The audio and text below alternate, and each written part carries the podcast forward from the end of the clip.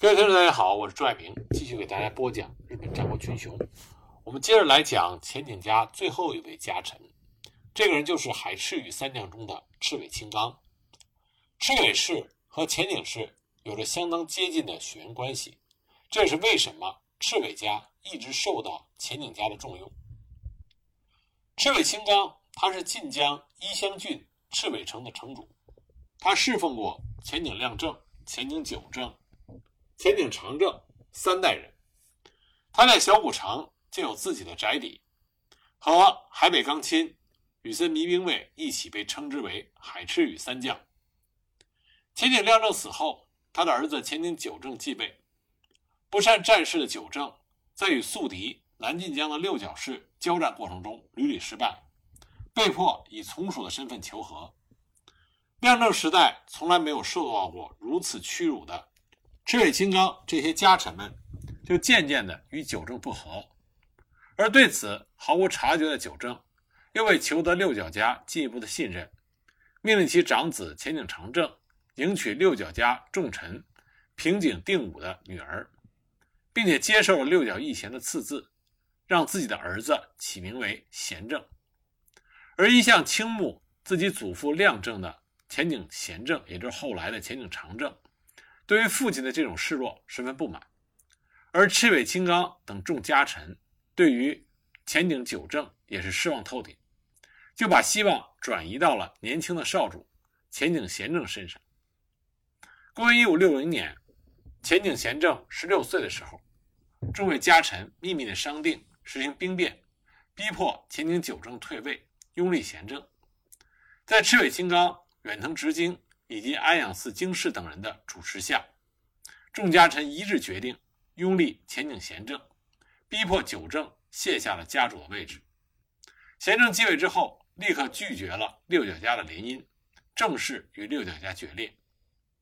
那么愤怒的六角家为了彻底的征服前景师，就集合了两万五千的兵力攻入北近江。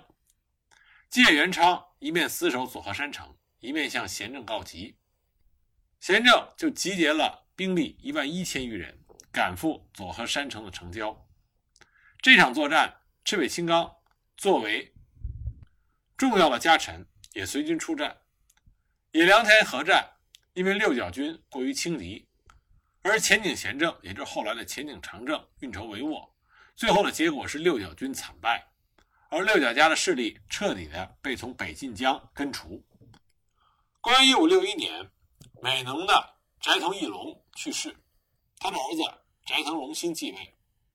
美浓三人众开始动摇，就与尾张的织田信长开始密谈。而斋田氏的家臣日根也被中守，则因前景氏与斋藤氏的姻亲关系而倒向了前景长政这一边。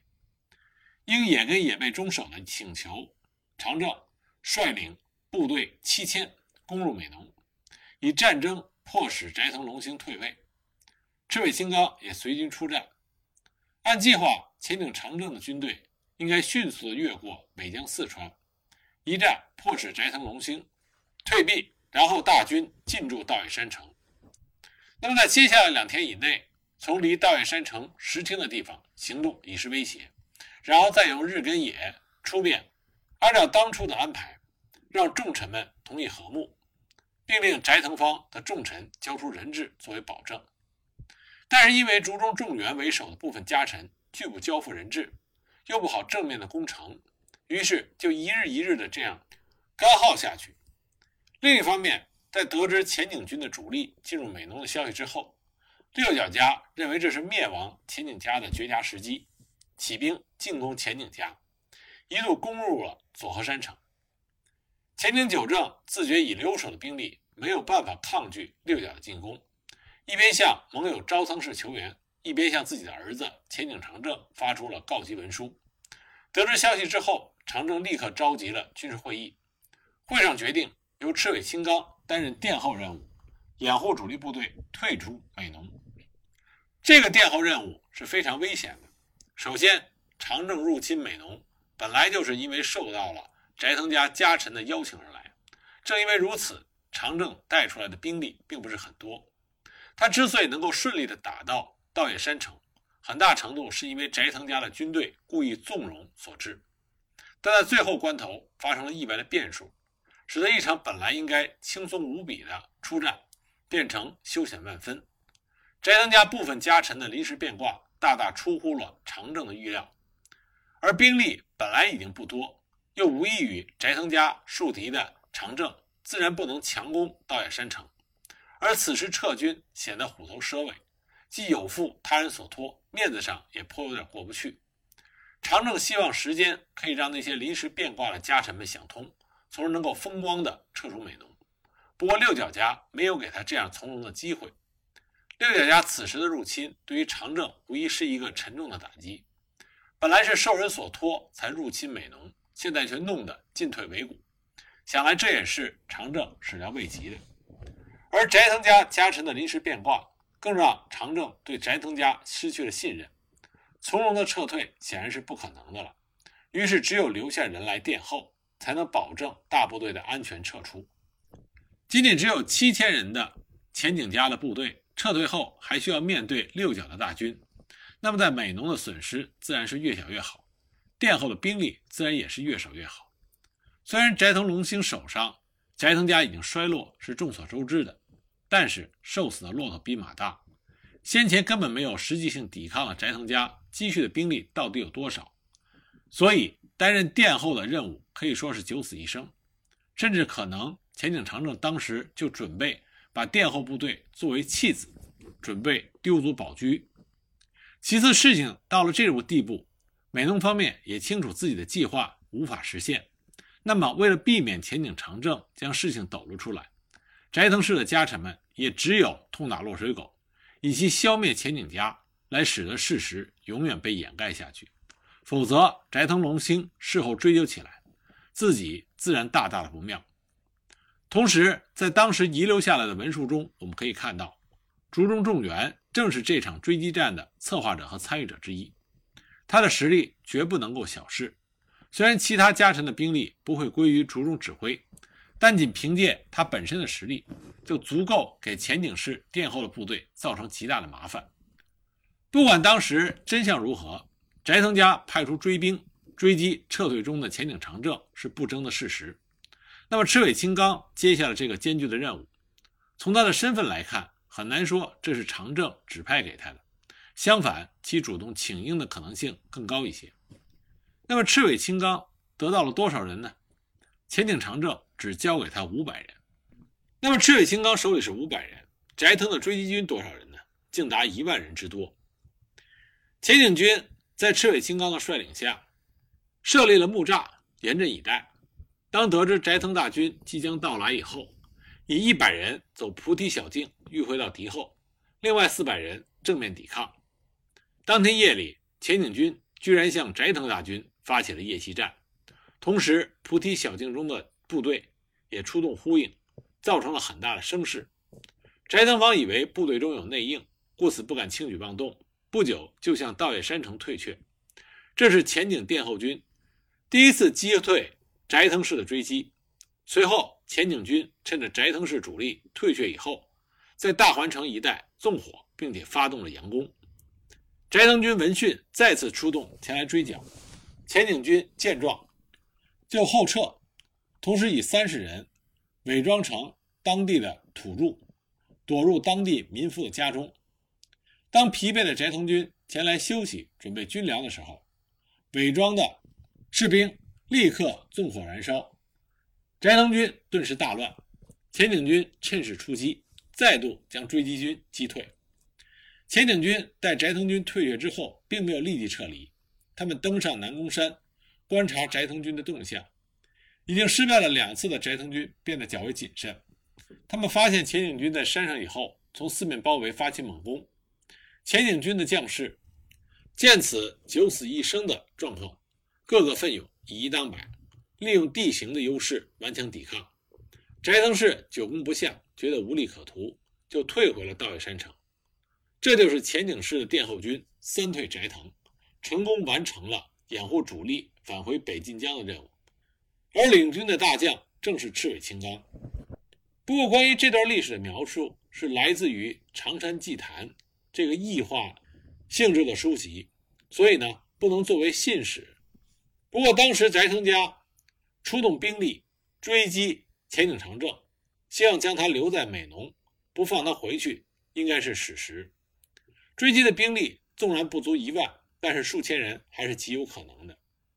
那么赤尾清刚进行殿后的部队一定不会是一个大部队，他能在敌众我寡的情况下，反复多次抵抗住了翟腾军的进攻，然后全身率队返回了晋江，这让我们看到了赤尾清刚杰出的军事指挥能力。同年的七月一日，前景家的重臣金井定清。为了夺回原属于自己的被六角家攻取的太尾山城，向芥元昌请求援助。金井定清在前景家极具影响力，所以他的请求立刻就被吉野元昌答应了。得到吉野应承的金井定清就发动了对太尾山城的夜袭战。这个夜袭作战呢，正是被远藤直经所策划的。在由远藤直经的妹夫田边士部。向金井劝谏而被采纳。按照计划，田边士部事先派遣忍者入城，在城内放火引起骚乱，然后借元昌和金井定清同时进攻，一举拿下城池。然而当天夜里，因为忍者延迟，焦急的金井定清不等城内居火，就在黑夜急行军，结果路遇基野元昌派遣的增援部队，黑暗中双方不明就里。都误以为对方是六角家的部队，互相攻击，而金井定清也在混战中被杀。那么，发现挫伤自己人的金井军和基野军停止了自相残杀的举动之后，合力攻取了太北山城。但是，尽管太北山城是攻下了，但是金井定清的死成了无法改变的事实。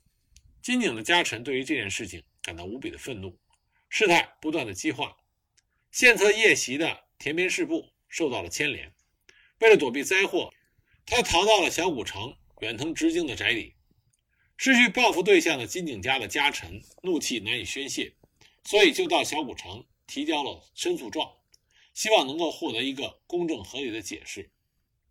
金井氏是控制的坂田郡一带的有力的国人众，而且早期是与前井家平起平坐的荆棘家的重臣。金井定清。本来是处于一种隐居状态，但是因为金井氏在北近江依然具有很强的影响力，所以前井长政在近日加入之后不久，就特地聘请他出山就任七浦城的城主。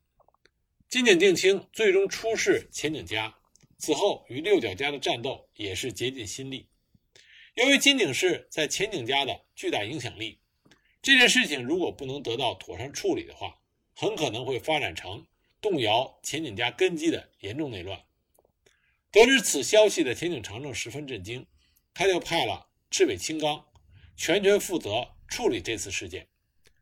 金井家与前景家原来同为荆棘家的家臣，可是现在却是主从关系，而两家的积怨也不可谓不深。如果再添心恨的话，难保金井家不会再生敌意。一般而言，对于这种事情的处理，想完善十分的不易。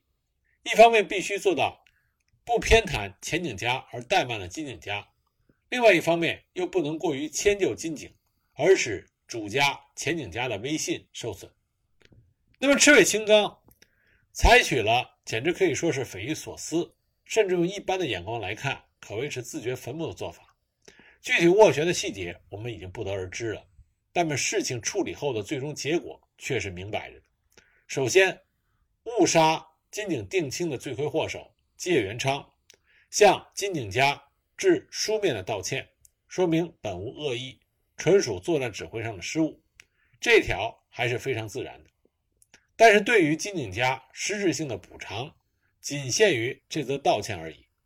接下来的情形就令人费解了。本应当属于金井家的太尾山城。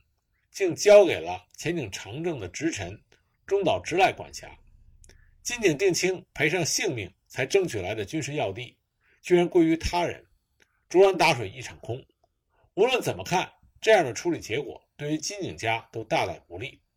然而奇怪的是，包括本家以及各支系在内的金井一族居然没有再生事端，这个事件就轻描淡写的被解决了。为什么金井家会接受这样的处理呢？难不成金井家的人都是不明是非吗？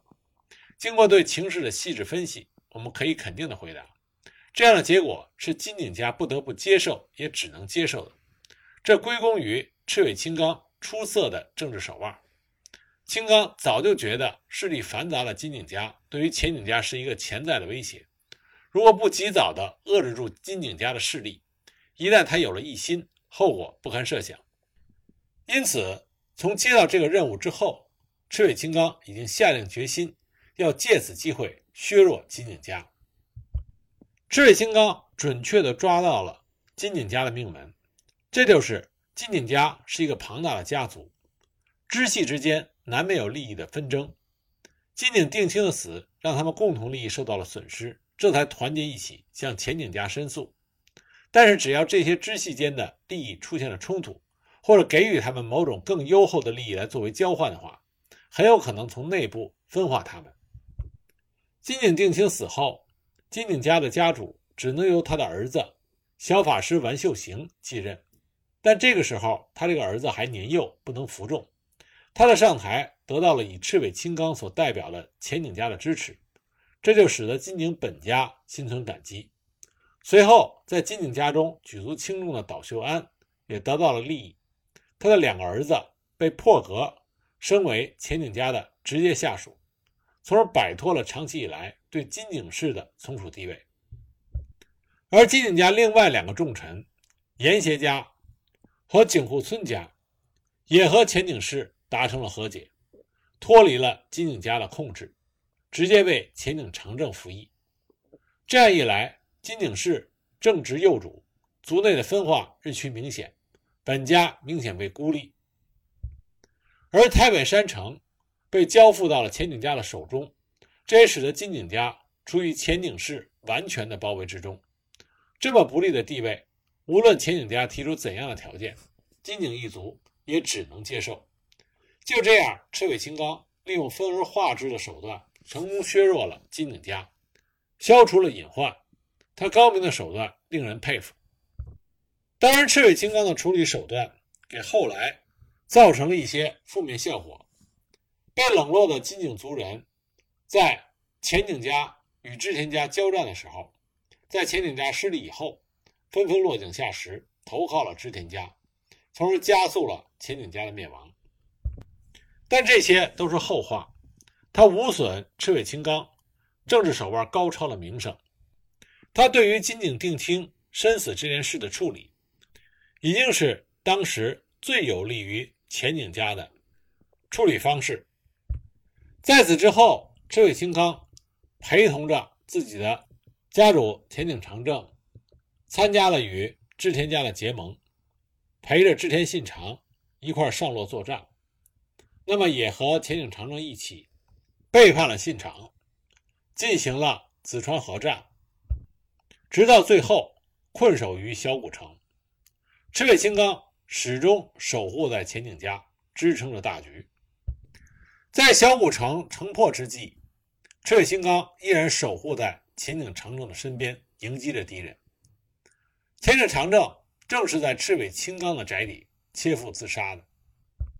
而满身伤痕、失血过多的赤尾青冈，也因为力尽，被信长军生擒。在得知自己的主君身亡的消息之后，赤尾青冈决意要跟随前景长政而去。也许是被他这种忠诚的品质所感动，信长答应他以武士最崇高的死法离去。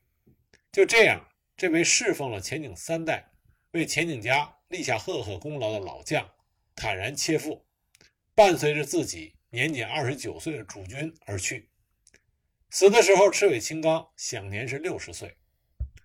纵观赤尾青刚的一生，他始终为前景家的兴衰而奋斗。